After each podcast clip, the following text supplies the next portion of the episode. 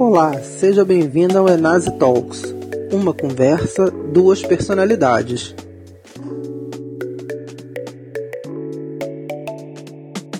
Espero que todos tenham uma ótima palestra e obrigado a todos pela participação.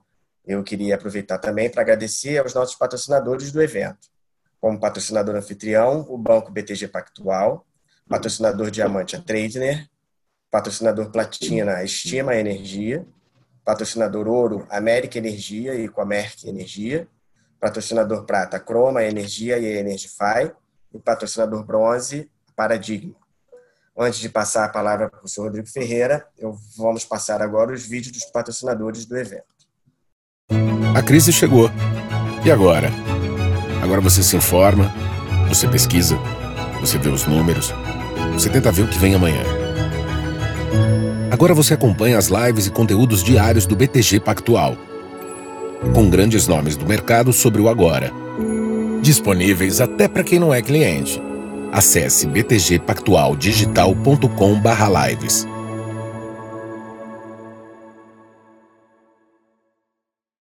A gente está no momento de buscar energias para encher o pulmão de ar, para ter um brilho no olhar. O mundo precisa de energia para erguer a cabeça a cada novo dia. Energia alimenta, inventa, aumenta, transforma a diversidade em oportunidade. Cada ponto de luz na janela é a vida que se acende. É perseverança, é criança, é esperança. Nós vamos vencer. Tradner, comercializadora de energia. A gente quer passar a melhor energia para você.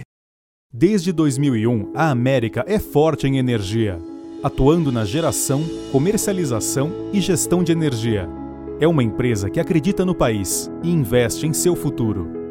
Faz a gestão de energia com alta especialização, sempre com foco nos resultados para seus clientes. Comercializa o equivalente ao consumo de 5 milhões de habitantes, com responsabilidade e segurança América Energia, uma empresa forte em energia. Ok, obrigado, Rafael. Bom dia, deputado Arnaldo Jardim. Bom dia, senador Marcos Rogério. Um prazer enorme recebê-los aqui no Enase Talks. Ah, eu queria, antes de passar a palavra e começar a conversa, ah, fazer um breve comentário sobre o formato. Né? Nós estamos aqui ah, no segundo episódio da série Enase Talks. O Enase esse ano começou um pouquinho mais cedo, estamos vivendo um momento atípico, um momento de pandemia, e as lives têm dominado né, o setor, e o setor encontrou eh, esse caminho para debater, e por conta disso nós resolvemos começar o Enase um pouco mais cedo, trazendo uma série de cinco lives num formato diferenciado, para que a gente possa debater alguns temas em preparação para o evento que vai acontecer mais para frente, mais próximo do final do ano. Ah, na verdade, no dia de 29 a 1 de outubro, provavelmente. Ah, ah, e, e, essa live de hoje, o tema é política energética. Ninguém melhor do que o deputado Arnaldo Jardim, o senador Marcos Rogério, para nos darem uma, uma visão sobre como andam as coisas em Brasília. Né? Estamos vivendo esse momento uh, dominante na pauta do Congresso Nacional, em que a gente tem tratado e endereçado as questões inerentes à pandemia, mas temos lá diversos temas de extrema relevância, como o PL 232, como o PL 6407, o PL 3975, o PL 2646, são todos projetos de lei que, os, que, o, que o senador e o deputado ah, ah, provavelmente conversarão um pouco, nos darão uma visão de como anda isso e quais são as expectativas né, em relação a time, quer dizer, 2020 ainda dá para endereçar essas questões, essas questões ficarão provavelmente para 2021. Tem uma série de temas aí ah, ah, que envolvem certamente a pauta econômica também, porque o nosso setor é um setor de infraestrutura, é um setor que fornece um insumo básico para que o país possa funcionar. Então, a gente quer nessa conversa com os senhores a entender como é que estão as coisas em Brasília ah, nesse ano de 2020, nesse ano atípico de 2020. O formato da, da live são 45 minutos de conversa. Eu vou me esconder aqui atrás da porta e ficar escutando o papo dos senhores. Tá? É uma, um bate-papo sem moderação ah, entre duas personalidades. Esse é o mote dessa série, é, é, duas personalidades, uma conversa. Né? E temos aí agora, por exemplo, quase uh, ah, 250 pessoas escutando a conversa dos senhores atrás da porta. Ao final da live, eu retorno trazendo as perguntas do público, trazendo as perguntas da turma que está escondida, escutando a conversa dos senhores. Tá? Então, eu desejo ah, uma, um bom, um bom bate-papo, uma boa conversa. Vou esconder o meu vídeo, mas qualquer, a qualquer momento que os senhores precisarem de mim, é só me chamar e eu entro em dois segundos, eu estou de volta. Tá bom? Então, vou para trás da porta. Muito obrigado e boa conversa. Ô, Marcos, Obrigado. largaram a gente sozinho aqui agora, mas nós temos que papear de alguma forma aí. Ô, Marcos, Ainda bem que senador Marcos Rogério, muito bacana essa iniciativa do canal Energia, esse formato, né, Marcos? Verdade. Bacana mesmo. Uma boa iniciativa, um formato diferente. Eu estou estreando nesse formato aqui, mas achei muito legal a ideia. Mas estar lá ao lado do Arnaldo aqui, eu me sinto seguro, sabe? É igual aquele.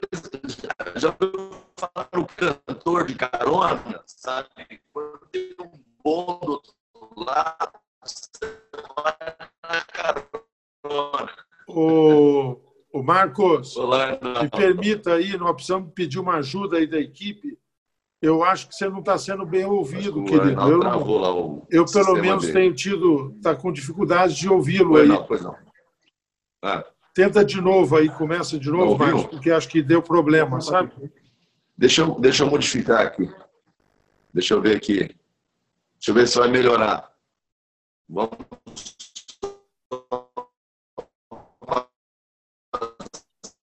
Tá, tá muito entrecortado ainda, sabe, Marcos? Avaliação de áudio aqui. Se tá, melhor o áudio agora, não? Melhorou? Ele está muito ativado. picadinho, é, É, como se a transmissão tivesse falhando um pouco, sabe? Pois Eu é. acho que muita gente já mandou mensagem aí, eu acho que é meio geral. Vamos Ah. fazer de novo, Mar- o senador Marcos Rogério. Estou falando Marcos, desculpa a informalidade aí. Por favor, estamos ouvindo, mas fique à vontade, Arnaldo. Fique à vontade. Deixa, vou, vou- vou falar um pouco aqui para ver se, se, se, se o áudio melhora. Eu, eu mudei aqui o quadro. Eu estava com a, com a internet do Senado.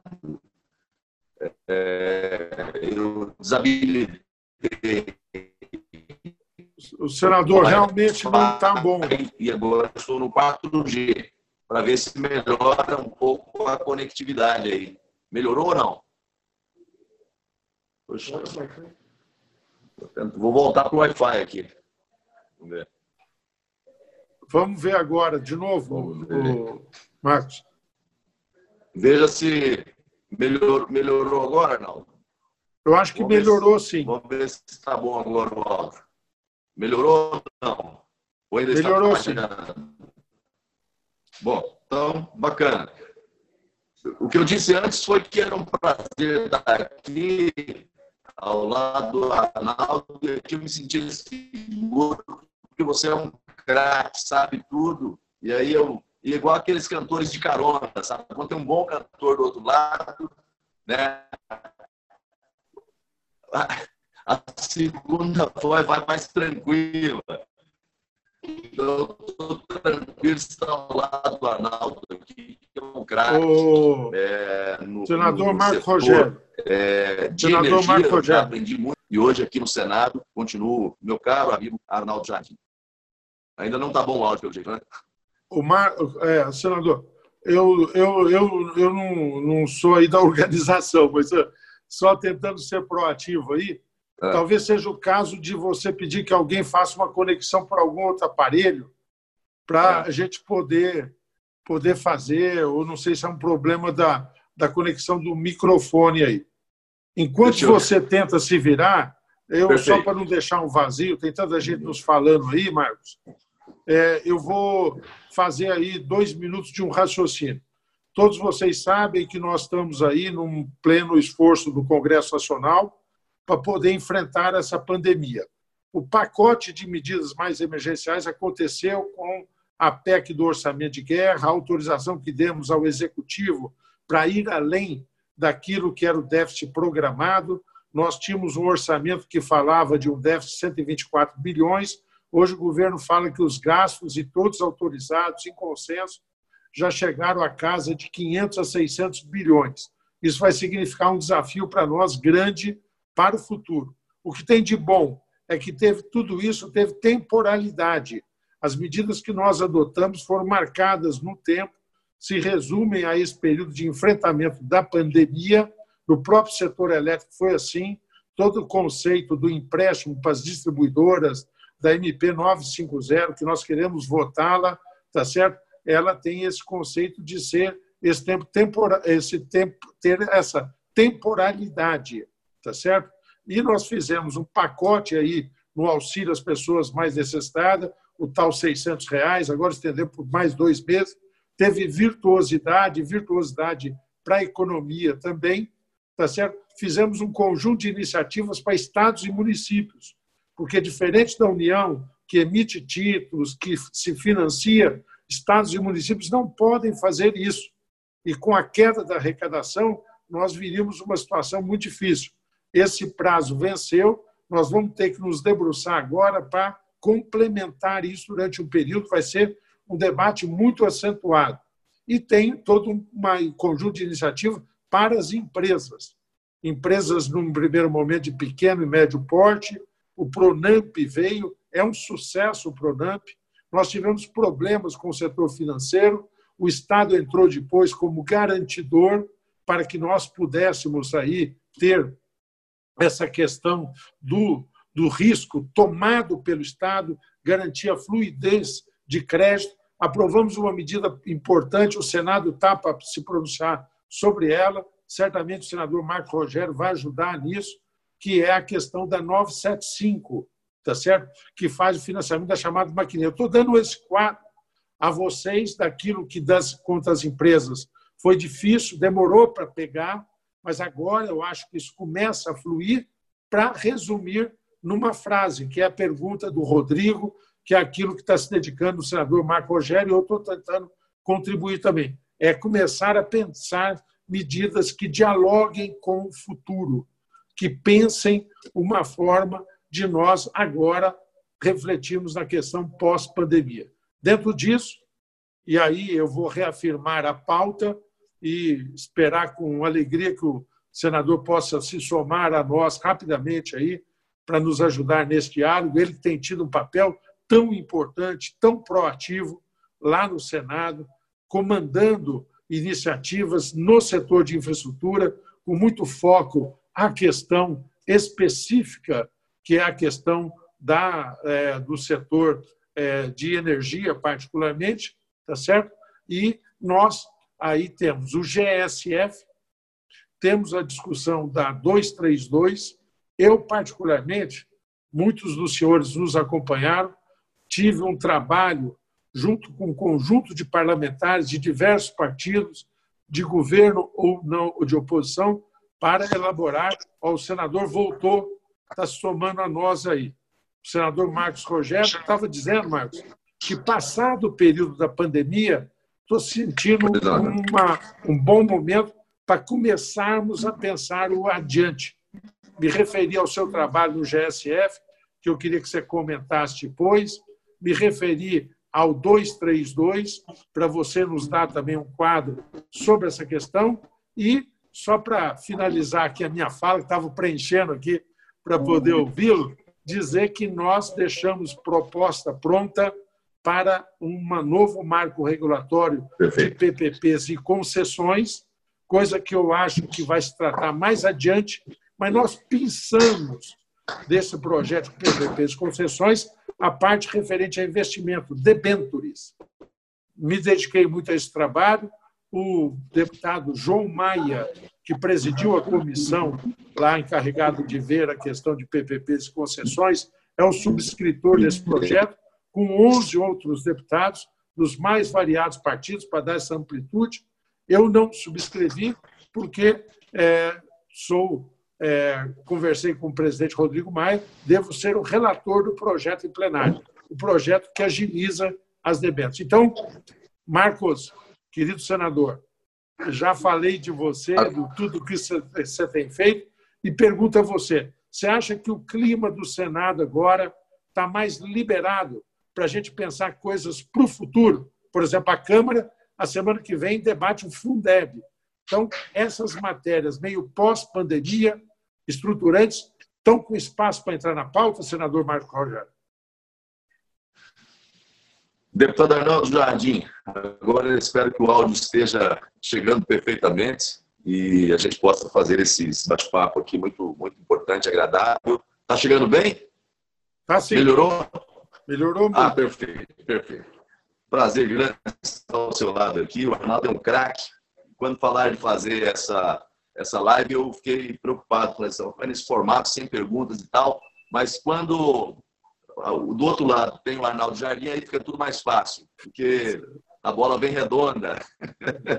é um grande, é um grande líder no setor de energia. Desde o tempo que eu fui deputado federal, já tinha essa referência em relação a você e hoje só reforço isso. Em relação a essa questão do, do timing, do ambiente político, em relação é, ao Senado Federal, no tema é, é GSF, nós estamos construindo isso. Nós já havíamos conversado há, há um tempo atrás, inclusive na possibilidade até de incluir isso eh, na medida provisória 950, caso não houvesse eh, um arranjo político para avançar com a pauta do GSF aqui. Você até propôs a ideia de ideia para a gente apresentar como emenda isso lá, mas nesse meio de tempo ah, nós apresentamos uma série de argumentos técnicos, jurídicos para o presidente Davi, para dar tranquilidade a ele de que esse tema se encaixava perfeitamente uh, nessa pauta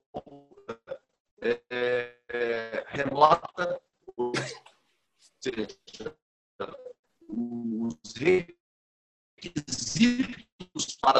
deliberação dos temas que foram estabelecidos para as deliberações remotas enquadravam, nesse caso, é, do GSF, mesmo porque um, dos resultados práticos é gerar liquidez para o que tecnicamente já está compreendendo a expectativa de pauta. O presidente Davi fez um compromisso conosco de pautá-lo na primeira semana de agosto.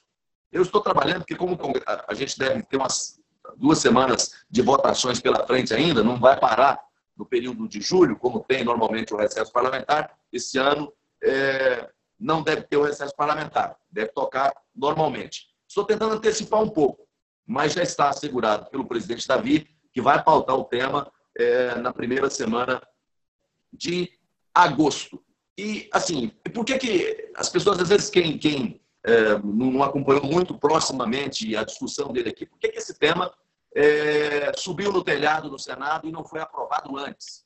Em razão justamente de algumas é, informações um pouco desencontradas. O tema é um tema importante para o setor, necessário e urgente. Mas, naquele primeiro momento, na Comissão de Assuntos Econômicos, se levantou uma série de questionamentos em relação aos custos, é, o impacto financeiro é, desse projeto de lei.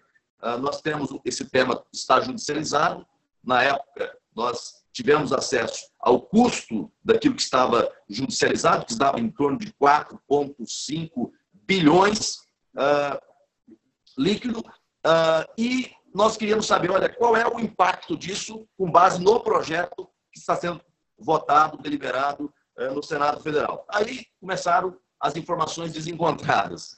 Uh, Ministério de Minas e Energia inicialmente apresentou um valor de 10 bilhões. Nós questionamos porque deixaram de considerar alguns itens, uh, alguns custos que estavam embutidos, e ele atualizou esse valor, e depois, posteriormente, a ANEL. Questionamos a ANEL, o cálculo do OC e tal. A ANEL disse, olha, uh, o custo dele é 16 bi. E aí, nós vimos, olha, tem informações desencontradas, tem pontos do projeto que não condiz com aquilo que é o objetivo dele, que não é risco hidrológico. Aí começamos a discutir os pontos que, que era possível uh, contornar ali. E não havia possibilidade de emendar, porque o projeto ele estava sendo votado no Senado na, na, naquela revisão das mudanças que a Câmara tinha feito. Então, nós tivemos que fazer um acordo político com o Ministério de Minas e Energia, com o Ministério eh, da Economia. Então, quais pontos que foram acordados para esse projeto ser votado na CAI e agora no plenário? Primeiro, o Brasuto era um tema que o presidente da CAI, naquele momento, é, não aceitava. Foi feito um acordo para o veto do Brasuto. Outro tema, deslocamento hidráulico, né? antecipação de garantia física e importação de energia. Esses foram os pontos que foram feito uh, o acordo para a deliberação. Então, a matéria, é, hoje, pode ser votada, deve ser votada no plenário, dentro desse ambiente de acordo. É, e um detalhe, Arnaldo, importante. Aliás, na tramitação do 232 eu fiz isso, e na tratativa em relação a esse projeto do GSF também fiz, sempre dialogando com os interessados no assunto. Não foi nenhuma decisão tomada aqui abruptamente, fruto de uma imaginação, de uma ideia inovadora é, de última hora. Não. Chamamos aqui na comissão de infraestrutura é, os principais geradores é, para debater o assunto e colocamos: olha, o problema hoje é esse.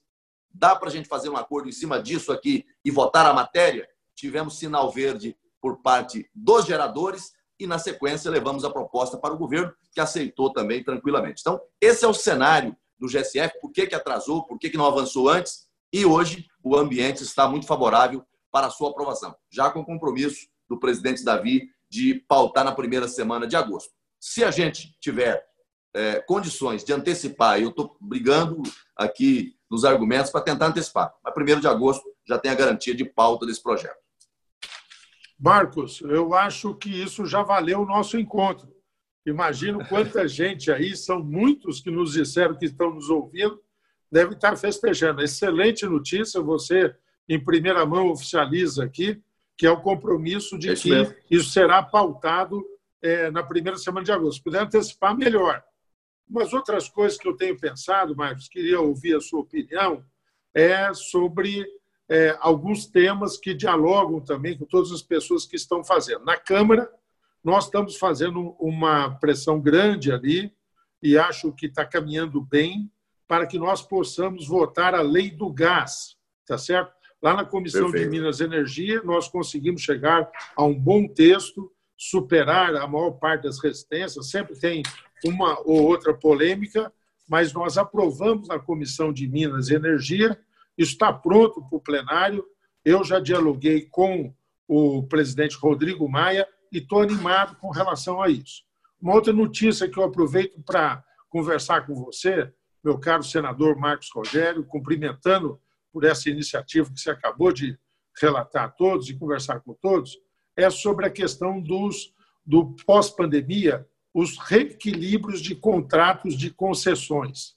Eu estava falando isso um pouquinho antes aí com o Rodrigo, do nosso canal Energia. Né?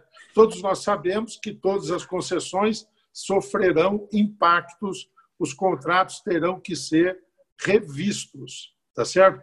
Em alguns casos, isso varia setorialmente, o setor de energia de um jeito, setor de transportes de outra forma, tá certo? Isso está variando também regionalmente. Os dados recentes da ANEL mostram que a queda de consumo e os indicadores de inadimplência também variaram muito significativamente de região para região ou seja, não dá para ter uma receita única, eu acho, né? E há dois meses foi feito lá um debate é, organizado pelo TCU sobre essa questão. Eu participei, estava lá o ministro Tarcísio e o Bruno Dantas, eu apresentei duas ideias lá, que eu queria depois aí te provocar a pensar sobre isso. Primeiro, da necessidade de a gente ter protocolos que unifiquem. Tem uma diversidade de realidades, mas você precisa pelo menos ter métricas ou procedimentos ajustados, inclusive combinados com os órgãos de controle, para não virar uma confusão danada e de você ter até um apagão de caneta. E segundo, como o volume vai ser grande, a minha ideia é que cada agência regulador designe uma Câmara especial ali, uma comissão, desse o nome que se queira, mas é um conjunto ali de pessoas dedicadas a rever esses contratos há uma proposta apresentada pela Anastasia que propõe um, um certo procedimento, é um pouco mais simplificado disso que eu estou falando. Não fala dos protocolos, que eu fui pegar, é uma coisa que está sendo feita em outros países, e não fala das comissões especiais. E na Câmara também tem um de um deputado, que é um ótimo companheiro nosso, você o conhece, o Geninho Zuliano, que apresentou também um projeto falando sobre isso. Eu queria saber se isso, de alguma forma, está rolando uma conversa. E também para todos aí, e te provocar com esse tema, porque eu estou falando é. e quero ver tua opinião. Quando nós participamos de último debate, Marcos, senador Marcos Rogério, eu e você, aqui, inclusive organizado pelo canal Energia, o clima, dois meses atrás, era de muita conflagração. Supremo e Executivo, tensão dentro do Legislativo, tudo mais tal. Acho que todos nós estamos festejando, até porque nós fizemos esse, esse apelo, nós estamos Oi. festejando um clima de que a temperatura política no Brasil baixou, o contraditório diminuiu e tem um clima de mais aproximação, né? Quer dizer, não significa que todos são iguais, temos as opiniões variadas, mas tem um clima de mais harmonia, né, Marcos? Você sente isso? Como é que está sendo isso é- aí no Senado?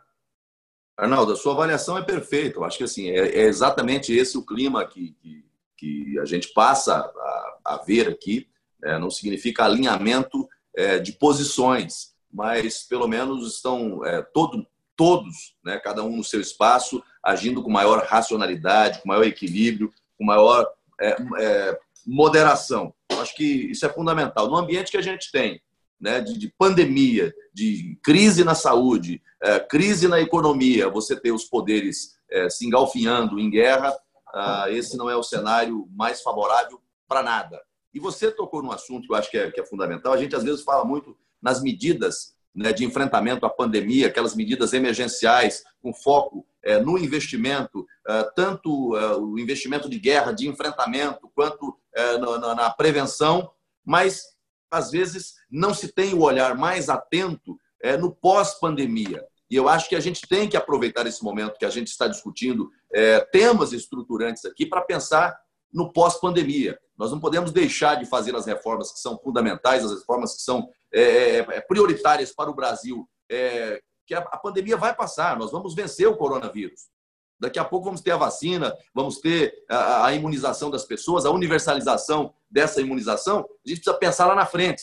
Então, esse novo ambiente eu acho que ele é muito favorável. Ele favorece é, o, trato dos temas dentro do Congresso Nacional, porque quando está todo mundo se engalfinhando, aqui dentro também fica mais complicado para você tratar das alianças, dos acordos que são feitos para a votação dessas matérias. Então, assim, eu acho que vou usar uma, uma, uma expressão aqui que talvez não seja até mal compreendida. Depois que tiraram o cercadinho é, é, do palácio, eu acho que a coisa melhorou bastante, viu, Arnaldo? aquele cercadinho é verdade. colocava é muita verdade. pólvora, muita pólvora, muita assim, era muito explosivo. Eu acho que o presidente é, tem suas razões nas queixas que faz, nas abordagens que faz, tem o estilo dele que nós conhecemos e que não vai mudar. Se tem uma coisa que a gente sabe que não vai mudar, é o estilo dele, espontâneo, explosivo muitas das vezes, né? É, alguém levantou a bola, ele vai cortar, mas eu acho que há hoje uma, um sentimento por parte do presidente, do governo. Também isso vejo no, no próprio Supremo Tribunal Federal e aqui dentro do parlamento, que nesse momento é preciso baixar os ânimos, olhar para a realidade de quem está lá fora sofrendo com essa pandemia, as empresas que estão sofrendo os impactos é, na economia, para poder fazer o Brasil avançar. Você falou, por exemplo, da lei do gás. Eu acho que é fundamental. Né? A gente discute muitos outros temas e esse é um tema que acho é, é indispensável assim como nós estamos fazendo com relação ao setor elétrico, garantindo um ambiente de maior liberdade, de maior democratização de acesso, eh, de maior distribuição, eu acho que esse setor também carece eh, dessa renovação. E esse marco legal do gás, eu acho que ele traz esses instrumentos, esses elementos. Nós já avançamos, e talvez muitos não acreditassem que fosse possível nesse ambiente de pandemia, com relação à lei do saneamento. Né? um marco legal que, para mim, talvez seja o, projeto mais importante que nós aprovamos esse ano aqui é, e consolidamos a sua aprovação, foi o marco do saneamento. Então, um tema fundamental. Avançou. Nós temos o tema da energia, depois nós vamos falar um pouco mais sobre ele. Né? O marco, eu até coloquei aqui o, o, o marco legal é, do equilíbrio e da liberdade do setor elétrico. Equilíbrio entre os agentes, todos sentaram à mesa, conversaram, dialogaram e chegamos a um texto que reúne né, o ponto de equilíbrio entre todos. E de liberdade, porque tem, tem como foco justamente garantir liberdade para o consumidor, maior liberdade para o consumidor é, de energia. Então, eu acho que esses, esses três temas você colocou aqui, a lei do gás, eu acrescento, essa nós já vencemos, a lei, o marco legal do saneamento, um avanço extraordinário para o Brasil, e o marco legal, o novo marco legal do setor elétrico, que vem com o 232 aqui e com alguns projetos que tramitam na Câmara também. Eu acrescentaria aqui, eu sei que você é o relator dessa matéria, e de repente você pudesse até trazer algum, algum elemento sobre isso, né, que é a, a, a consolidação das leis de concessão. Você é o relator dessa matéria. Qual a expectativa para a gente avançar? A gente tem muita, muita norma, um emaranhado de norma, mas como é que trata esse processo de consolidação? Qual a possibilidade da gente avançar com esse tema na Câmara? Olha, eu estou muito otimista, viu, Marcos? É, nós fizemos um trabalho, muitos que estão nos acompanhando acompanharam isso. Nós fizemos toda um auscultar, como você sempre defende, da sociedade. A comissão especial, e você sabe, todas as comissões têm a representação de todos os partidos, aprovou por unanimidade o relatório que eu apresentei. O relatório, eu reconheço, é um relatório ousado. Nós pegamos toda a legislação sobre concessões, toda a legislação sobre PPPs e a legislação sobre debêntures e consolidamos num novo marco. Né? Ele tem o espírito de alguns conceitos que tínhamos já, nós já, e o setor de energia é o setor que tem mais experiência, uma legislação mais consolidada na questão de concessões. Uhum. Veja o sucesso que são as concessões na área de transmissão, veja aquilo que são as nossas distribuidoras de energia também. Nós temos um instituto de reajustes anuais, de revisões quinquenais dos contratos. Nós introduzimos isso no marco regulatório. Esse conceito de contrato vivo, estabelecendo regras, nós fixamos prazos para as manifestações dos órgãos de controle, porque muitas vezes nós temos órgãos de controle que ficam postergando decisões e isso causa uma insegurança muito significativa. O projeto também teve um mérito, Marcos e todos que estão nos ouvindo, o senador Marcos Rogério, que foi é, ter o dispositivo, eu chamo cada macaco no seu galho, tá certo? Que nós temos uma confusão muitas vezes. Agências reguladoras é para fazer a regulação e acompanhar a implementação Perfeito. do contrato. Poder concedente é o executivo, é quem estabelece Sim. as regras para as propostas de concessão. E Tribunal de Contas é Tribunal de Contas.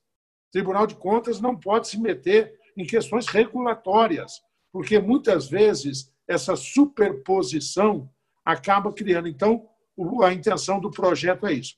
Como é que eu estou avaliando? Nós tomamos uma decisão, eu mencionei, mas vou só falar com mais detalhe. Nós pensamos a parte referente a debêntures e fundos de investimento e apresentamos num projeto à parte. Não foi só pegar o pedaço, só pegamos o pedaço e trabalhamos ele nesse período, ouvimos os agentes, desenvolvemos, instituímos, além das debêntures incentivadas, instituímos a debênture de infraestrutura. As incentivadas só podem ser tomadas por investidor individual. A de infraestrutura, da forma como foi formatada, essa nova classe permite investidores institucionais, Marcos, senador Marco Rogério, que são os fundos de pensão, é um outro uhum. aporte de recurso. Elas podem ser emitidas não só pela Sociedade de Propósito Específico, a SPE, mas pelo controlador também, e outras mudanças mais. Então, Perfeito. a minha ideia é tocar mais rápido esse projeto de debêntures e o projeto global de concessões PPPs tratar depois com o retorno das sessões presenciais. Mas nessa sessão remota, que fica um pouco mais limitado, é tratar já a questão do projeto de debêntures, fazer o projeto de debêntures andar. E você fez, para te devolver a palavra aí, uma menção muito bacana, que eu também, junto com você, estou nisso, que é a retomada das reformas. Ontem, reunião de colégio de líderes da Câmara, eu sou líder do meu partido ali, do Cidadania, tá certo? Na Câmara, e o presidente Rodrigo Maia conosco dialogou, Nós vamos votar na terça-feira que vem o Fundeb e no, a Câmara vai retomar. Queremos fazer junto com o Senado. Por isso que o Rodrigo dialogou ontem com o presidente Davi Alcolumbre para retomar aquela comissão sobre a reforma tributária. Não há dúvida que várias reformas são importantes, mas a reforma tributária é mãe nesse processo, nesse momento que nós não precisamos só continuar com o discurso. Nós precisamos é de ter referência para a retomada do crescimento do investimento e a reforma tributária vai ser chave. Você sente um clima também favorável aí a retomar rápido o debate sobre a reforma tributária, Marcos? Ô, Arnaldo, assim, é um tema, é um tema que é, perpassa pelo debate interno aqui no Senado já há muito tempo. Com essa situação da pandemia, na verdade, você tem é, meio que assim é, alguns temas às vezes acaba ficando um pouquinho ali mais é, reservado em razão de outros temas que tomam conta da pauta. Agora, esse tema da reforma tributária é um tema que tem ganhado muita força aqui. Quando a Câmara ontem é, o presidente Rodrigo Maia fez aquela sinalização de, de repente, avançar é, pela Câmara. Nós temos um grupo de senadores aqui, o tema repercutiu bastante. É, há no Senado Federal a, assim, a, a impressão clara de que esse tema é um tema necessário. Agora, o que eu vejo aqui dentro e nos debates que a gente faz aqui, é, isso fica bastante evidente, é que nós ainda não conseguimos encontrar o chamado ponto médio né, dessa proposta né? uma proposta que, que, que tenha um eixo factível. Porque se, se quiser fazer uma reforma ampla, uma reforma é, profunda, eu acho que a gente vai pedalar muito e vai acabar não conseguindo avançar é, num tema que é fundamental para o Brasil, especialmente nesse momento. É preciso dar uma resposta para o Brasil é, que seja efetiva. E talvez é, essa proposta de reforma tributária é, seja uma dessas grandes respostas. Agora, confesso que tenho ouvido também aqui dentro muitas preocupações sobre é, as propostas que existem. Qual é o ponto médio? Né? Acho que é preciso, é, de repente, sentar aí. Nós fizemos aquela comissão mista de senadores e, e, deputados. Eu faço parte dela. Nós não conseguimos nos reunir, não conseguimos debater o assunto. Então, assim, eu acho que, embora todos tenham a compreensão de que é um assunto extremamente necessário e urgente, mas é preciso dar um pouco mais de praticidade. É, um, é, é, é, é, colocar a mão no arado mesmo, fazer acontecer. Porque se ficar esperando né, que uma, alguém apresente um relatório para poder votar no plenário da Câmara e depois no Senado, eu acho que nós vamos ter muita dificuldade. Eu acho que essa comissão deveria ter a possibilidade de discutir um pouco mais esse tema e encontrar o ponto médio. Olha, o que, que é possível, nesse momento, unificar a compreensão da Câmara e do Senado e do governo. E aí avançar porque cada um tem a sua reforma tributária ideal na cabeça. Mas essa reforma ideal não vai sair, não vai passar numa casa, não vai passar na outra, não vai ser aceita pelo governo. Eu acho que a gente precisa encontrar esse ponto de equilíbrio, esse ponto de referência que vai unificar todas as forças políticas. Mas eu acho que você tem é, absoluta razão. Esse tema é um assunto, é um, é um tema é, indispensável e inadiável. Não dá para esperar terminar a pandemia para a gente começar a pensar em reforma Ontem, tributária. Ontem, Marcos, eu tive um, uma conversa só para entrar nessa provocação, quer dizer, você foi e enfiou o dedo na ferida. Você falou, ah, todo mundo fala de reforma tributária, mas que reforma, né? Ontem eu é tive uma boa conversa com o deputado Baleia Rossi, ele é o quem subscreveu a PEC 45, que é o que tramita na Câmara. Aí vocês estão concentrados mais na PEC, na PEC 110, que era de iniciativa do do Luiz Carlos Rauli, né, que foi Isso. debatido. Conversei também com o Aguinaldo Ribeiro. E os pontos que eu comecei ali, até para te provocar aí, primeiro, é a questão de simplificação e desburocratização. Né? Nós temos que dar passos decisivos nisso.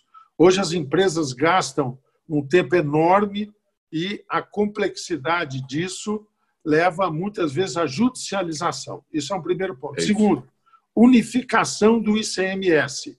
Ficou claro que esse período de guerra fiscal que o país viveu num período atrás, os estados que mergulharam a qualquer custo nisso estão pagando um preço alto por conta disso, são os que têm as finanças hoje mais desestabilizadas. Então, nós avançamos na unificação do ICMS também, tá certo? Eu acho que esses dois pontos já dariam aí um bom impulso para você começar a fazer essa caminhada aí no rumo da reforma tributária. Você não acha, Marcos? Eu acho que já é um bom começo. Você ter pelo menos um horizonte do que discutir, né, aonde aprofundar e aonde descartar. Essa questão, eu acho que a simplificação e a desburocratização, essa é uma proposta que, que tem a unanimidade. Eu acho que todos têm essa compreensão. É necessário fazer isso. Isso já vai reduzir muito né, o peso da carga tributária no Brasil. Paga-se muito imposto indevidamente no Brasil, em, em razão justamente dessa complexidade. Simplificar, desburocratizar, representa também reduzir o peso. Esse outro aspecto da, da, da unificação do ICMS, eu acho que ele tem, uh, ele, ele, tem é, subconsequências. Né? Ele, vai, ele, vai, ele, ele pode representar, é, para alguns estados, é, perdas de características de incentivo em razão da regionalidade. É, esse é um ponto que talvez é, careça um olhar mais atencioso, né? porque com a nossa desde com a nossa Constituição de 88 nós criamos é, instrumentos para incentivar o desenvolvimento regional. E isso é, passou justamente por aspectos tanto de apoio, com suporte financeiro é, da, do governo central, como também alguns aspectos tributários. Tem algumas situações excepcionais do ponto de vista tributário é, que tem na Amazônia, né, não só no Amazonas, mas na Amazônia legal como toda, é, e nos estados né, da região norte, do nordeste, é, que quando você passa a discutir uma reforma tributária focada na unificação é, dos tributos ou na uniformização do ICMS, uh, isso pode ter aí uh, um, um, pouco de, de, de, preocupação com relação a quem representa esses estados com essas características. Hoje, eles se baseiam muito naquilo que faz o CONFAS. Né? O CONFAS hoje tem mais poder do que o Congresso Nacional. Né? É onde discute a, os temas né, os incentivos, as, as condições de, de, de, se fazer uma, uma concessão aqui ou acolá. Então, eu acho que chegou a hora do Congresso Nacional chamar para si essa responsabilidade. Agora, sem deixar de considerar esses aspectos de regionalidade, onde precisa de maior incentivo, porque se um, empre, um empresário, um, uma, uma, indústria, né, uma, uma, empresa de, de, de, de comércio de grande porte, pode ficar numa região onde ela tem uma logística melhor, um custo menor e tal, óbvio que ela vai escolher ficar naquele ponto é, de maior facilidade, de maior ganho para ela. Então você precisa criar instrumentos para fazer com que essa empresa queira investir lá no interior de Rondônia, lá no interior do Amazonas, lá no Nordeste. E como é que você incentiva esse empreendedor a ir para lá, investir lá, gerar emprego, renda, desenvolvimento para aquela região? Não é apenas mandando fotografias bonitas para ele da Amazônia, né? dizendo para ele: olha, se você vier para cá, as condições serão favoráveis para o seu empreendimento, nesses termos. Eu acho que se a gente tiver capacidade de dialogar e compreender essas peculiaridades, eu acho que a gente tem condições de avançar muito nessa proposta de reforma tributária. Para informar também a todos aí, por conta da relevância do tema, é, a questão do PL 2646, do projeto de debêntures, que eu mencionei que nós pensamos, ele está apresentado, nós estamos nesse momento é, recolhendo o apoio dos líderes para o requerimento de urgência e nós temos mantido um diálogo com o governo, um diálogo positivo. O governo reuniu diferentes entes que dialogam com esse tema, do Ministério da Economia até o Ministério da Infraestrutura, Ministério de Minas e Energia, tá certo? E fez um conjunto de observações. Nós estamos aperfeiçoando a partir disso, desse diálogo com o governo, para arredondar o projeto. Estou muito otimista, viu, Rodrigo e todos os amigos aí, sobre a evolução desse projeto aí num prazo relativamente curto aí. Né? É... Ronaldo, agora, só para, é, é, assim, te cumprimentando em relação a esse projeto das debêntures e em relação é, ao, ao, outro das concessões também, que vai facilitar, inclusive, o ambiente de, de, de, de mediação, né? que é o outro aspecto que eu, que eu vi lá que é importante. Eu queria falar um pouquinho, ele amplia o uso da, da, da arbitragem dos contratos, né? o, o, o 7063 que você é, é relator. Mas eu queria trazer um pouquinho aqui também, pra, até para o pessoal que está nos acompanhando aí, em relação ao 232, eu, nós falamos agora há pouco no início sobre a possibilidade de pauta do, do GSF. Essa já está é, assim bem adiantada, com o presidente já com o sinal de que vai pautar na primeira semana de agosto, e entre os líderes já um diálogo bastante aberto, franco, com relação à necessidade da gente pautar esse projeto, né? garantir é, mais essa, esse, esse, esse, esse aspecto, essa garantia de liquidez ao setor elétrico. Eu queria falar do 232, é, porque é um projeto que olha para o futuro. Né? Se, o, se o GSF olha para o passado, né, com impactos no presente em razão da liquidez, o 232 é o futuro, né? a modernização, né? é o, é o pós-pandemia, é o Brasil que a gente quer ver crescendo com equilíbrio, racionalidade e maior liberdade. Em que pé que está? O projeto foi aprovado na Comissão de Infraestrutura é, por unanimidade. Né? Todos os senadores é, presentes votaram a favor do 232. E, posteriormente à votação, em razão de algumas dúvidas que surgiram é, de, de, alguns setores né, que confundiram é, o texto é, do 232 com alguma coisa que ah, vai impactar a GD, vai não sei o quê, queria. Enfim, pintaram um cenário que, na verdade, o projeto não entrou nesse mérito. Né? O projeto é, foi, foi, foi feito, desenhado a muitas mãos. Eu acho que nunca nós tivemos uma situação onde todos tiveram uma participação tão efetiva e tão profunda no debate desse tema. Né? Geradores, transmissores, comercializadores, distribuidores e o consumidor, todos sentando à mesa para discutir essa matéria. E toda vez que tinha alguma modificação aqui ou acolá, né, eu dava tempo para todo mundo ver o que tinha é, sido modificado, conhecer o conteúdo, para poder ponderar, argumentar, modificar. Nós só colocamos para votar quando é, todos aqueles que tinham interesse no tema, em debater o tema, é, nos dava a sinalização de que a matéria estava realmente é, dentro do melhor é, modelo, ou seja, não é o que um queria 100%, mas era o ponto de equilíbrio, era aquela era, era, era o ponto médio. Conseguimos fazer isso e votamos por unanimidade.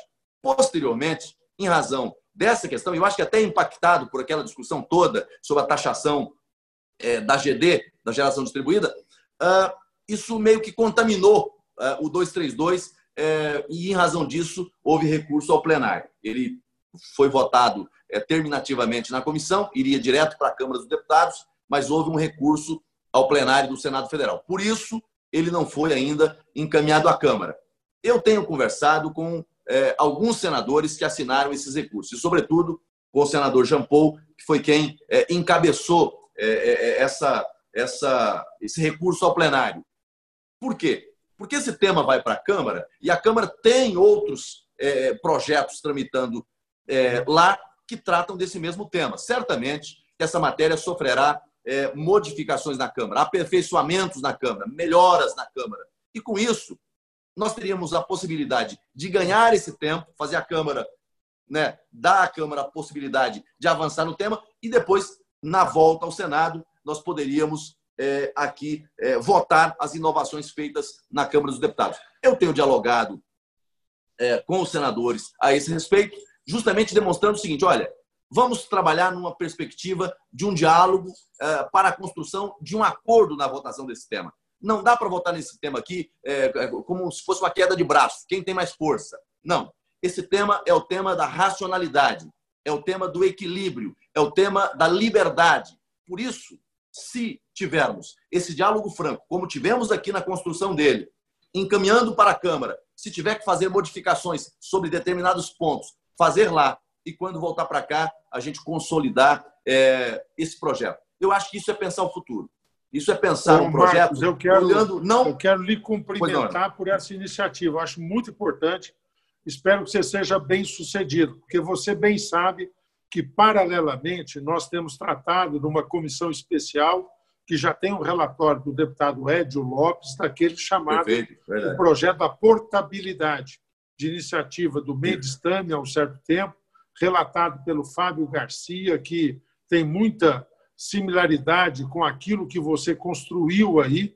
Então, se nós tivermos esse projeto no Senado, nós, possamos, nós podemos é, somar a esse projeto que tramita na Câmara para você ter é, coesão, para você ter sintonia, senão você vai ter aí iniciativas diferenciadas. Eu espero muito que você tenha sucesso. Eu havia conversado com você quando você concluiu a votação na CAI, nós íamos até fazer aquela entrega formal com as entidades todas ao Rodrigo Maia, eu já tinha preparado Verdade. isso, o projeto vindo do Senado, para ele já dar um tratamento prioritário, acoplar ao projeto que estava lá em desenvolvimento. Então, por favor, parabéns por isso, persevere, porque seria muito importante nós recebermos rápido isso, é, daria muito mais uniformidade aí, e eu tenho certeza que todo o segmento festejaria isso também, como está festejando essa notícia é, da votação breve do GSF aí. Acho que são duas boas questões que emergem aqui nessa nossa conversa, né? Eu acho que do mesmo jeito que nós conseguimos avançar nessa questão do GSF, que era um tema é, que estava um pouco travado aqui dentro, nós conseguimos é, garantir a pauta dele, vamos votar e certamente vamos aprovar essa matéria. Acho que ela é importante é, para todo o setor e para a sociedade. E, e digo que é importante para a sociedade, porque às vezes as pessoas. É, é, é essa conta Covid que foi criada agora, que, que a MP 950 está resolvendo, ela tem impacto para o consumidor. Né? Porque é, todo esse empréstimo que está sendo feito agora, né, ainda que, que isso seja diluído aí no tempo, mas vai ser embutido na conta. Né? E nesse caso aqui, nós temos é, um recurso que vai gerar liquidez para o setor, sem gerar custos adicionais para uh, o consumidor. Vai gerar, obviamente, aí a questão da, da, do alongamento de outorga, né? mas, digo, custo efetivo direto na conta não vai gerar. Então, estou muito otimista. E com, com, essa mesma, com essa mesma construção que nós fizemos em relação ao GSF, eu é, estou trabalhando, empenhado, é, dialogando com os senadores em relação ao 232. Eu acho que não há prejuízo nenhum a gente encaminhar para a Câmara a matéria, a Câmara faz as modificações, ajusta lá e quando devolver para cá, a gente, dentro do ambiente de acordo, né, vota e dá ao Brasil esse novo marco legal, que vai ser o marco legal do futuro. Né? Maior liberdade para migração para o mercado livre, uh, separação entre lastro e energia, são dois produtos. Hoje isso gera muita confusão e distorção é, nos custos compartilhamento dos custos das distribuidoras com a migração de consumidores para o Mercado Livre foi um cuidado que nós tivemos para não deixar o passivo, não deixar o, o, o custo no caixa apenas para quem fica no mercado cativo. Então, vai ter equilíbrio aqui. Racionalização dos subsídios. Né? É preciso enfrentar esse tema. É um tema espinhoso? É, mas tem que enfrentar. Não dá para quem fica no mercado cativo pagar a conta toda.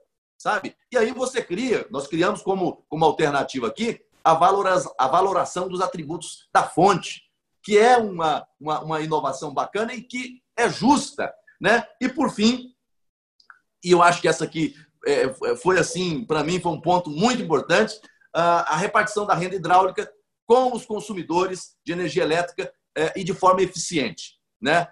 Porque hoje, é, é, essa renda está indo toda para o tesouro para fazer, para gerar superávit. Ou seja, o consumidor não está ganhando nada.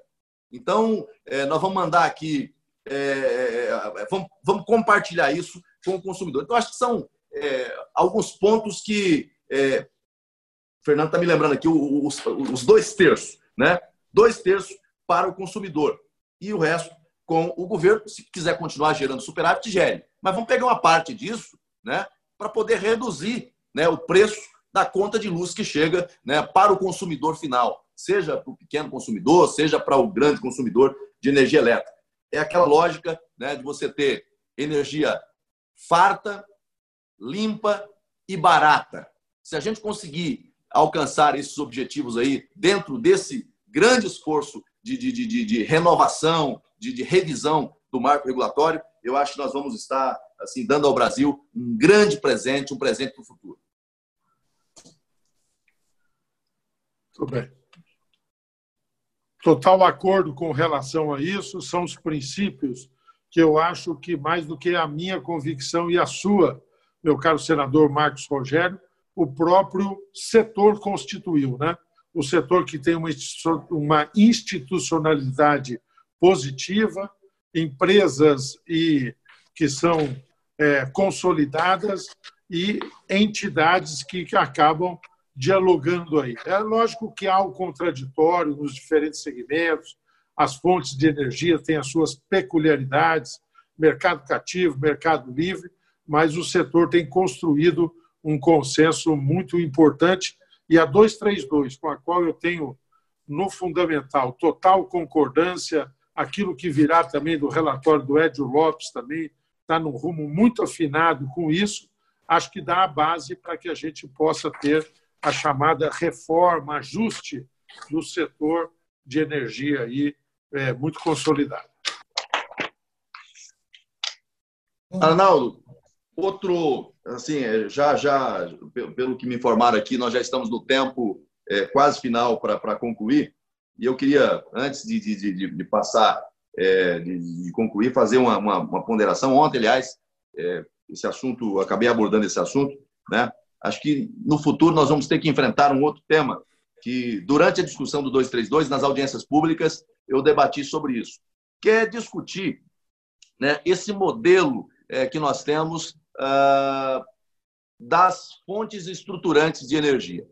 Eu acho que o Brasil é, tem assim, nós temos hoje ah, uma, uma, uma situação de segurança energética em razão de tudo que foi feito, com acertos e com erros. Nós temos um cenário hoje é, que é diferente do passado. Nós temos segurança energética, temos que avançar, temos que melhorar. Tem várias é, é, é novas fontes surgindo, né? seja é, no Nordeste com as fontes eólicas, né? essa, essa, a, a, a, a energia solar crescendo muito no Brasil inteiro, mas ainda representa muito pouco de toda de todo o, o volume que nós temos no país. Mas eu acho que uh, em relação às fontes estruturantes, que eu acho que é onde está realmente a grande matriz do nosso setor. Todas as fontes são importantes, sobretudo é, essas fontes novas, renováveis, mas as estruturantes é que garantem é, esse abastecimento dentro dessa lógica de segurança energética. Agora, o Brasil investiu muito, gastou-se muito dinheiro nessas fontes estruturantes para produzir uma energia cara, porque onde você podia produzir muito mais, produz-se muito menos em razão do modelo que foi implantado e com um argumento que, para mim, com todo respeito, é, não me parece ser o mais é, honesto, né? com esse modelo de fio d'água, que você tem um empreendimento que poderia gerar muito mais energia, gerando muito menos. E aí, quando você tem as mudanças é, no, no período chuvoso para o período de seca, você tem que fazer o acionamento daquelas geradoras termoelétricas que têm contrato de disponibilidade. E aí eu pergunto, o que, que gera mais impacto? Um reservatório para um empreendimento estruturante de energia ou essa fonte que você aciona ela quando você tem problema e aí espalha é, é problema ambiental para o Brasil inteiro, que são as termoelétricas? Eu acho que é, assim nós temos que discutir aqui é, é, a nova lei do licenciamento, que é burocrática, que é complexa e que não faz distinção do pequeno empreendimento para o grande empreendimento criar um modelo que estabeleça distinção de tamanho e de porte. Cria um modelo é, de, de, de, de, de licenciamento sumário, sumaríssimo, e outros para aqueles grandes empreendimentos, seguindo todos os protocolos que você tem hoje. Não dá para a gente ficar preso a essas amarras todas é, é, em razão de uma legislação é, ultrapassada. Não significa abrir mão da cautela, do bom senso, da razoabilidade significa você tratar de forma diferente as situações diferentes. Então, eu queria só, antes de concluir aqui, colocar esse assunto na mesa, né, para reflexão do amigo também, é, é, que, que, assim, o Brasil precisa continuar produzindo energia e encontrando novas fontes, sabe? Novos modelos e sair dessa retórica de que, ah, porque é, esse modelo aqui é o modelo ideal em razão dos impactos ambientais. Mas será que quem desenvolveu essa teoria levou em consideração que quando aquele modelo deixa de produzir na dimensão, na, no volume que deveria produzir, tem que acionar uma fonte que é muito mais suja, muito mais cara? Sabe, eu acho que é, só para poder é, colocar aqui no radar é, esse tema que eu acho que nós vamos, na Comissão de Infraestrutura aqui do Senado, eu já estou discutindo isso, já estamos debatendo isso e vamos, se Deus quiser, voltando à normalidade aqui é, a partir de agosto, setembro, eu acho que já deve voltar a funcionar as comissões, é, ter a possibilidade de aprofundar esse tema ainda mais.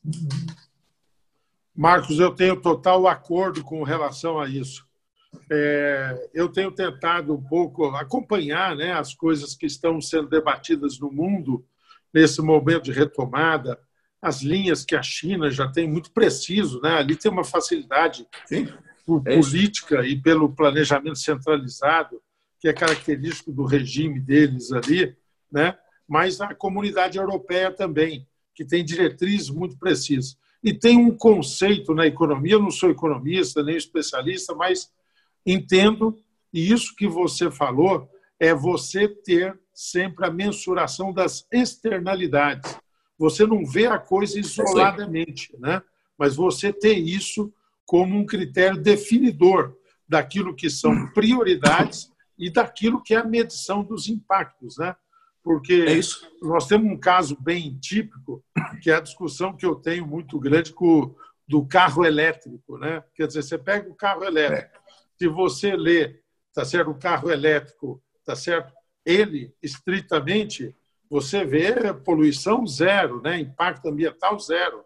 Mas se você é for ver aquilo que é a sua fonte originária de energia, é uma coisa diferente. Então você precisa ter a globalidade da questão, esse conceito que você tornou muito preciso aí, a externalidade, quer dizer, o conjunto que determina essa questão, né, Rodrigo? Não dá para olhar isoladamente, né? É isso, eu estava aqui atrás da porta, resolvi entrar na sala para trazer algumas perguntas.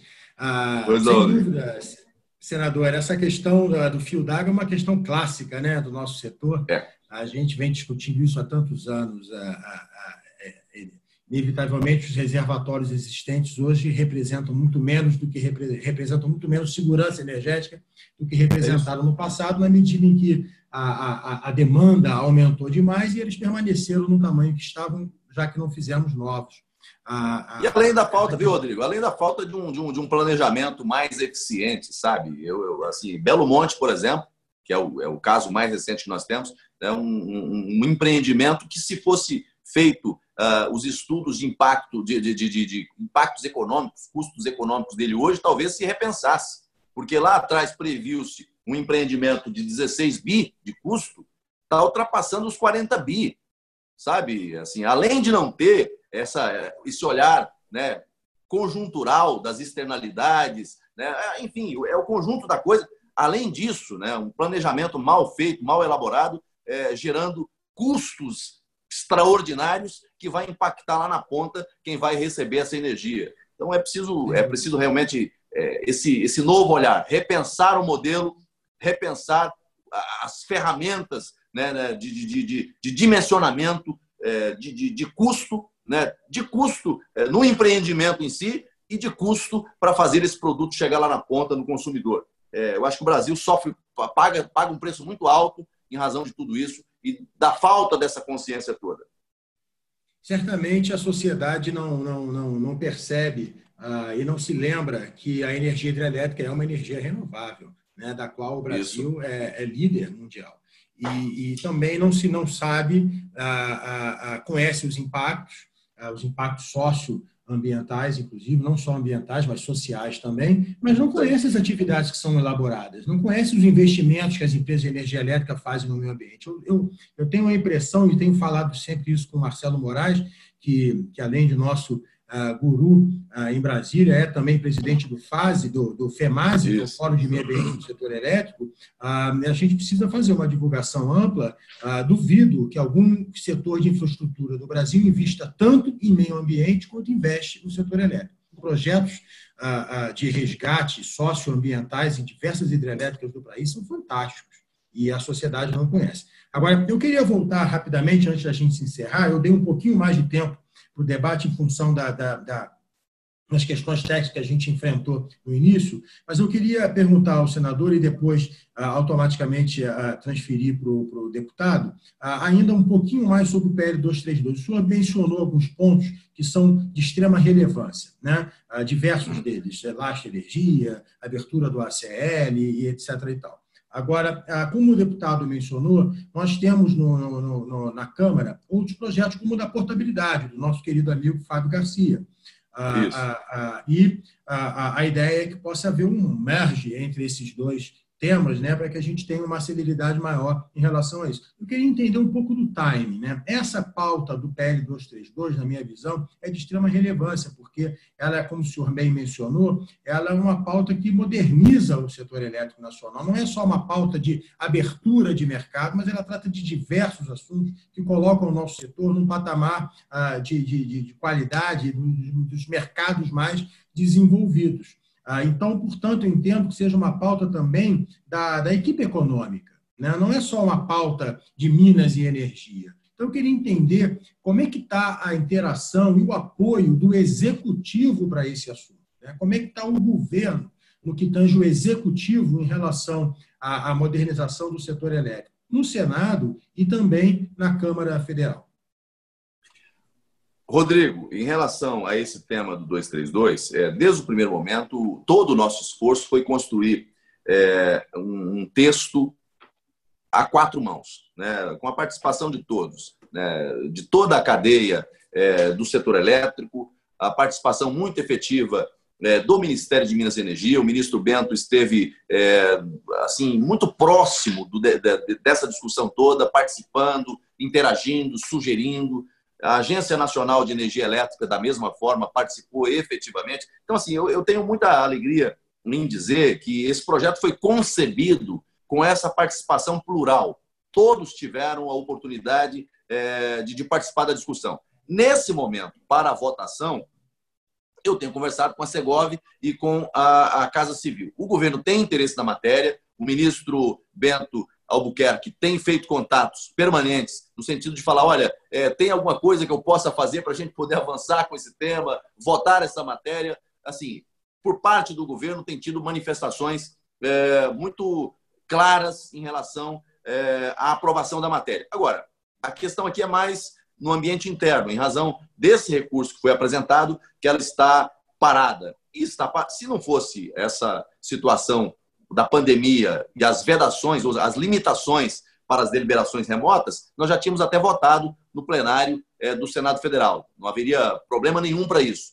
Mas, em razão da pauta ser uma pauta um pouco estreita, né, embora a gente tenha votado aqui temas que não tinham nada a ver com a pandemia, nós votamos a, a, o adiamento das eleições, nós votamos o marco legal do saneamento, nós votamos é, fake news, ou seja, são temas que fugiram esse critério mas foram temas dialogados, construídos aqui no conjunto dos líderes. Então, o governo tem se mostrado bastante favorável, mas eu acho que nós precisamos construir esse ambiente é, dentro do Senado, para poder aprovar aqui. Eu estou, assim, esperançoso, e essa é a palavra que eu, que eu posso usar nesse momento, esperançoso de, de, de, de ter a compreensão dos senadores que assinaram os recursos para poder mandar a matéria para a Câmara, porque ela vai sofrer modificações lá, e depois a gente ter a oportunidade é, de votar é, na volta ao Senado Federal. Eu acho que a gente tem aí um horizonte é, que dá para ter um pouco de esperança. Não tem garantia, mas eu, eu espero realmente é, ter a possibilidade de ver o tema sendo tratado na Câmara e depois votar só a revisão feita pelos deputados. Como é que o senhor vê isso? Na Câmara, Rodrigo, é, você sabe que o equivalente, vamos chamar aí, a este projeto é o nosso da portabilidade, ele é muito facilitado por aquilo que já foi o ótimo trabalho feito pelo nosso querido Fábio Garcia, o deputado Edio Lopes, na comissão presidida pela deputada Jaqueline Bissol, e eu sou integro esta comissão também, ele basicamente aperfeiçoou aquilo que o Fábio já havia feito, portanto, ele manteve o rumo, e esse rumo é muito sintonizado com aquilo que tem o setor não conseguiu concluir na comissão, então, retomada desse assunto é com a presencial, tá certo? Não tem condições de ir direto a plenário, não avalio essa situação, mas está bem redondo, está bem concorde e casa com essa iniciativa. Quando eu havia pensado com o Marco Rogério, nós havíamos até pensado no 232 se somar para ter uma tramitação combinada com essa portabilidade por conta da grande sintonia que há, mas é aquilo que foi o resultante com o qual eu tenho concordância no Senado é muito afinado com aquilo que está se tratando na Câmara. Então, isso é convergência. Acho que vai ser muito positivo. E um último tema, antes de passar para que os senhores possam fazer qualquer comentário de cunho político, de cunho, enfim, uh, setorial, uh, privatização. Uh, como é que os senhores veem é, esse tema? assim, o Brasil vai precisar de fundos, né? A gente socorreu de forma magnífica o tema Covid-19. O Tesouro tem questões importantes para resolver a médio e longo prazo a, a, privatização é também uma pauta econômica, é uma pauta de modernização não do setor, mas da economia. Ah, como é que os senhores veem esse assunto privatização ainda no calendário 2020? Privatização, no caso no setorial, é, basicamente Eletrobras. Olha, eu começo, depois o deputado Marco Rogério complementa. Você é super objetivo. Quem me conhece sabe que é meio meu jeito. Eu gosto de aprender muito, mas tenho opiniões, né? É, acho que os recursos que virão para a infraestrutura virão basicamente de todo o aperfeiçoamento da prática do que nós já temos hoje de legislação, da melhoria da legislação em concessões e PPPs. Veja só, para entrar bem polêmico, você falou privatização lá para o censo, mas privatização da Eletrobras nós já tivemos a privatização de algumas distribuidoras. Era o que tinha maiores problemas. A situação hoje da Eletrobras é de equilíbrio. Tá certo? Se trava o cenário, o ministro da Economia falou com ênfase que, olha, nós vamos retomar e privatização da Eletrobras. Acho que é conversa jogada um pouco fora. Acho que a possibilidade disso prosperar é pequena. Há questionamentos profundos sobre isso e a eficácia do ponto de vista da economia é duvidosa. Não será esse aporte de recursos que vai resolver a questão. No meio da pandemia, nós votamos uma medida provisória muito relevante, não teve muito destaque na imprensa, mas nós tratamos do patrimônio imobiliário da União, tá certo? Que é um acervo aí de outra dimensão, o número de terrenos que tem a União. Nós criamos um conjunto de regras permitindo que esse patrimônio todo seja disponibilizado. Isso é hoje um imobilizado e caro. A manutenção, boa parte acaba sendo invadido, há uma degradação quando são prédios, tá certo? E quando são terrenos, sempre sob o risco de algum tipo de deturpação. Então, nós aprosamos um dispositivo como esse. Privatização, há alguns casos que vão ser tocados, da Eletrobras acho muito complicado, acho que ele não prospera com facilidade e acho que o governo gasta uma energia aí equivocada. Deveria gastar energia na busca desse patrimônio imobiliário, deveria tomar algumas outras iniciativas e agilizar, aprofundar aquilo que nós temos de concessões e PPPs e aí fazer mais uma vez a propaganda, no bom sentido, tá certo? Aprovar um novo projeto de debêntures que cria uma condição. As debêntures incentivadas já são hoje de onde vem o maior lastro de investimento do setor de infraestrutura. Com o conceito da debênture de infraestrutura, nós trazemos os fundos institucionais, agilizamos. Então, isso sim é pensar em projetos que sejam estruturantes e que mudem o patamar de investimentos em infraestrutura. Senador, qual é a sua visão sobre esse tema? Uh, assim, é, assim eu, eu, eu, primeiro o seguinte, primeiro que o socorro uh, impactou o orçamento em cerca de 800 bi, né? não é algo não é algo pequeno, é algo é, bastante representativo. Eu penso o seguinte, a, privatização não é o problema. O problema é como ela é feita, quais são os critérios, qual é o formato, qual o modelo é, dessa privatização. E é, é, justamente isso que gera né, o, é o, maior debate no âmbito interno do parlamento, com exceção é, da, daqueles parlamentares que têm, né, por, por, convicção, né, a escolha de um Estado é, que concentre né, empresas. Eu acho que o Estado, o papel do Estado é gerenciar. Né, acho que o Estado é um péssimo patrão, né, o Estado é um péssimo empreendedor. Está né? aí o exemplo dos Correios, que é um exemplo de fracasso. É uma empresa nacional que só gera prejuízo. Né? Tem aspectos importantes em relação ao papel que cumpre? Tem. Agora, não pode você tirar do tesouro todo mês recursos para aportar numa empresa que só dá prejuízo. Né? A Eletrobras é outro exemplo desse. Agora, não dá para você fazer uma privatização é, que importe em prejuízo é, para quem está lá na ponta, para o cidadão. É, e aí, falo isso porque nós fizemos em relação às, às, às concessionárias, às, às, às, distribuidoras de energia, o modelo de, de, de privatização que foi feito foi muito ruim. Tirou, inclusive, prerrogativas da ANEEL em relação à fiscalização dessas empresas. Criaram o risco regulatório.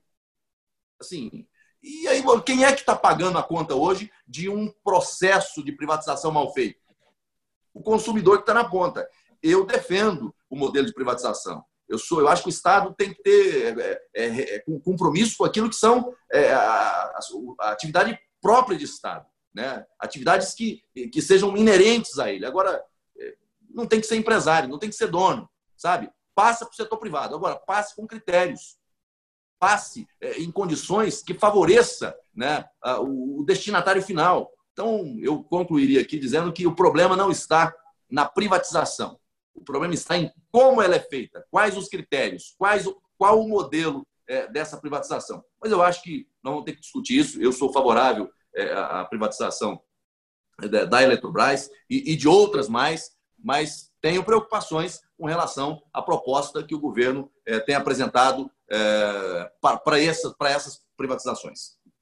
Ok. Antes de é, fazer o encerramento, pedir para que os senhores possam fazer suas considerações finais, eu vou chamar o Rafael de novo. Rafael, por favor, para agradecer aos nossos patrocinadores, dar alguns avisos. Você está por aí, Rafael? Isso, estou aqui. É, queria, então, primeiro agradecer a presença de todo mundo né, que está aqui acompanhando esse Enase Talks conosco. E queria agradecer também, mais uma vez, os patrocinadores do evento, Patrocinador anfitrião, Banco BTG Pactual. Patrocinador diamante, a Tradener. Patrocinador platina, Estima Energia. Patrocinador ouro, América Energia e Comerc Energia. Patrocinador prata, Croma Energia e Energify. E patrocinador bronze, a Paradigma. Vou passar aqui agora os nossos vídeos de encerramento, pessoal. A crise chegou. E agora? Agora você se informa, você pesquisa, você vê os números você tenta ver o que vem amanhã. Agora você acompanha as lives e conteúdos diários do BTG Pactual. Com grandes nomes do mercado sobre o agora. Disponíveis até para quem não é cliente. Acesse btgpactualdigital.com/lives.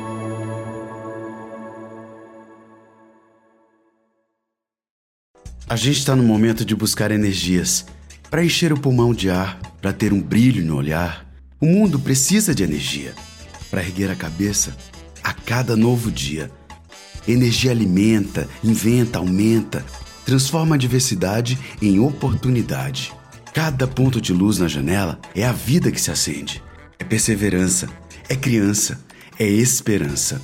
Nós vamos vencer. Tradner, comercializadora de energia. A gente quer passar a melhor energia para você. Desde 2001, a América é forte em energia, atuando na geração, comercialização e gestão de energia. É uma empresa que acredita no país e investe em seu futuro. Faz a gestão de energia com alta especialização, sempre com foco nos resultados para seus clientes. Comercializa o equivalente ao consumo de 5 milhões de habitantes, com responsabilidade e segurança. América Energia, uma empresa forte em energia. Muito obrigado. Ah, então, para encerrar, eu queria pedir para que o deputado e, logo em sequência, o senador Marcos Rogério possa fazer algum comentário de cunho político ah, envolvendo política energética de interesse do setor elétrico nacional. O senhor sugue é, conveniente para encerrar essa nossa live, deputado? O Rodrigo, duas considerações que eu acho que devam ser aí de alguma forma incorporadas por todos os agentes aí que estão reunidos conosco. Primeiro que, ao enfrentar a crise, o Congresso Nacional teve a preocupação muito grande, eu destaquei isso no começo, mas repito, porque ele dá um sinal para o futuro com a temporalidade das medidas que nós adotamos. Eu falei num déficit em torno de 500, 600, o senador Rogério foi um pouco mais saboroso, falou quase 800 milhões, é por aí que nós vamos ter. Nós vamos sair com uma relação dívida-PIB quase perto de 100%. Diante disso, como é que você enfrenta? Tá certo? É um buracão enorme.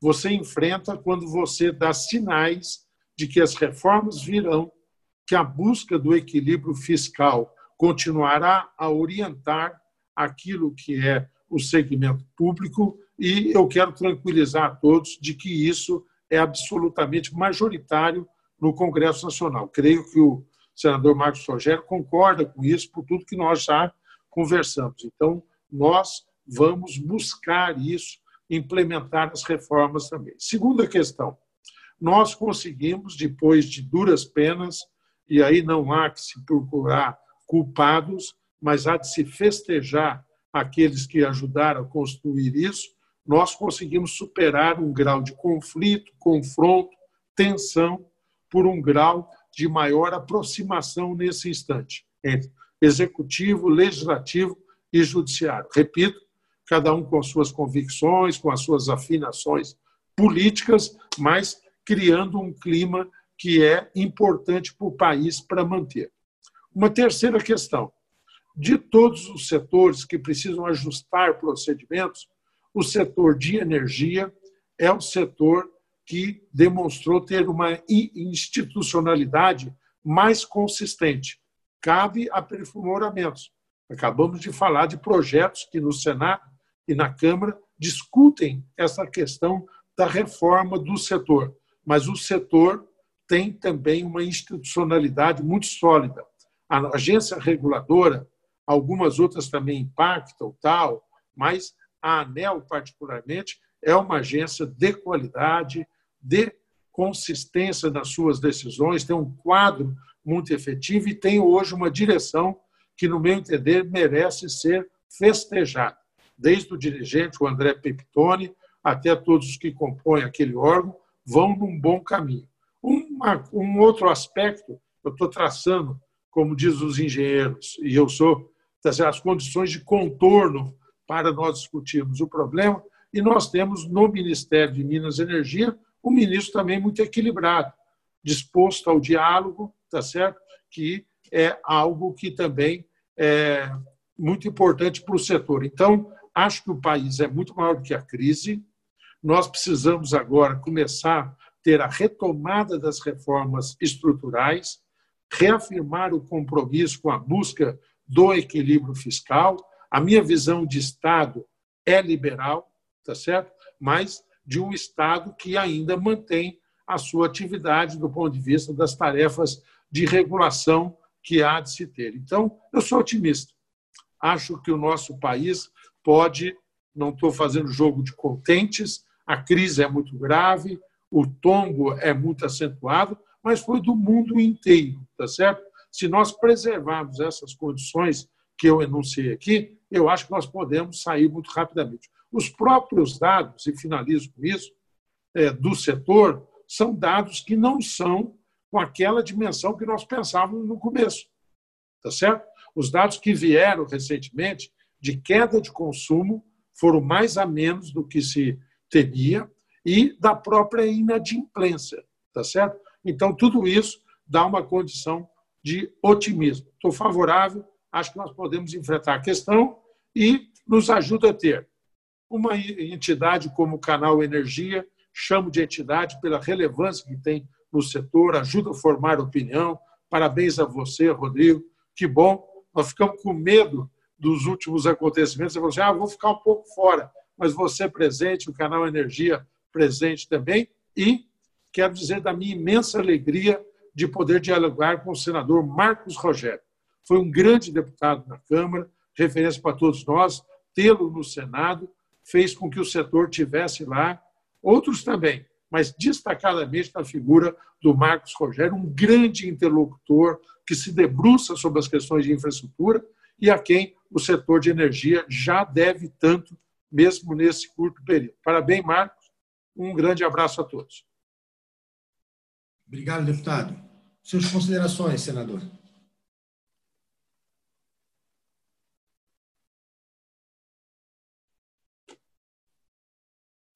Que na hora H a internet do senador congelou.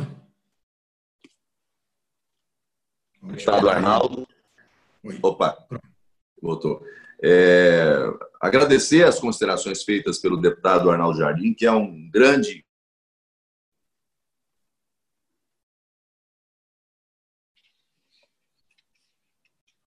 Congelou, senador.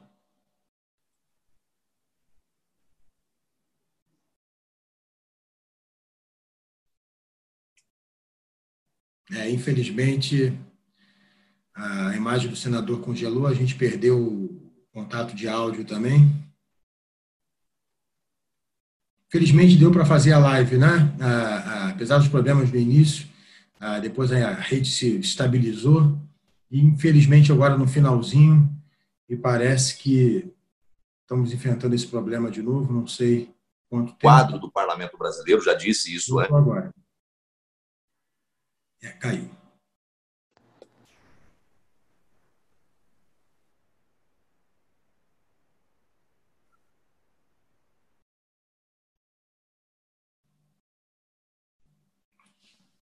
Enquanto a gente está tentando restabelecer aqui a, a, conexão com o senador, eu queria é. só pedir a todos que estão participando para responderem à pesquisa que a gente vai mandar amanhã, tá, de avaliação do, do Enase Talks, e lembrar que no dia 22, às 10h30, a gente tem o próximo Enase Talks, que a gente vai falar de operação, mercado e tecnologia, nesse mesmo horário. Quem não se inscreveu ainda, peço que se inscreva através do site do Enase, www.enase.com.br. Ok? Bom, agora nós estamos aqui com o senador em dose dupla. Doutor.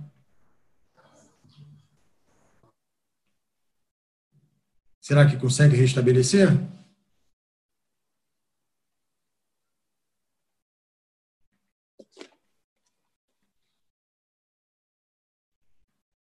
Fazendo contato aqui com, com o Fernando, que é assistente do senador, assessor do senador. Deputado, muito obrigado pela sua participação. O senhor tem sido Aí, é, sempre... Voltou.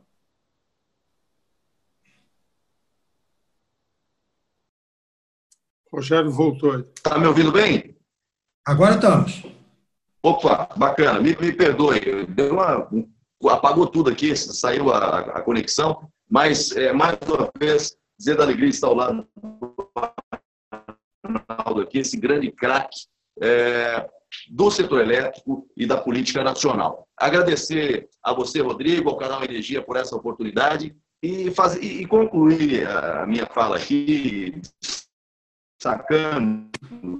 Eu acho que isso aqui talvez facilite no futuro é, justamente aquilo que nós estamos vendo hoje, que é enfrentar alguns problemas, alguns desafios é, no setor elétrico. Eu acho que uh, destacar a necessidade do setor elétrico incorporar princípios nas decisões é, a ele associadas, né, tomadas por intermédio do Ministério de Minas e Energia. Nós não podemos. Me disseram que não estão ouvindo. Estão ouvindo bem aí, não? Está tá picotando um pouco, né? Deixa eu tentar tirar aqui a. Tirar aqui a. Botar o. Tirar o 3.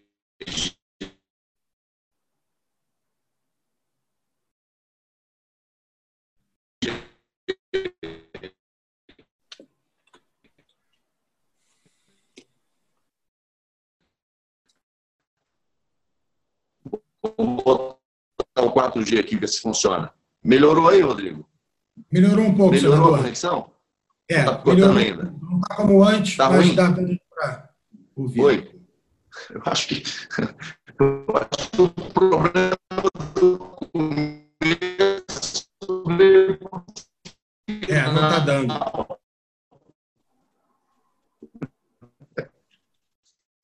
Melhorou. Tá É. bem. Então, Senador, a- o áudio está muito ruim, a gente é, já está. tá bem. Então, assim, o, o que eu estava dizendo é assim, da necessidade né, do, do setor elétrico incorporar é, princípios nas decisões. Bom, então,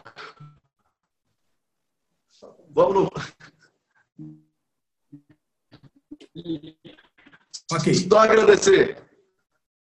Muito obrigado, senador. Muito obrigado pela sua participação. Muito é. obrigado, deputado Arnaldo Jardim. Agradeço a audiência a todos. Obrigado.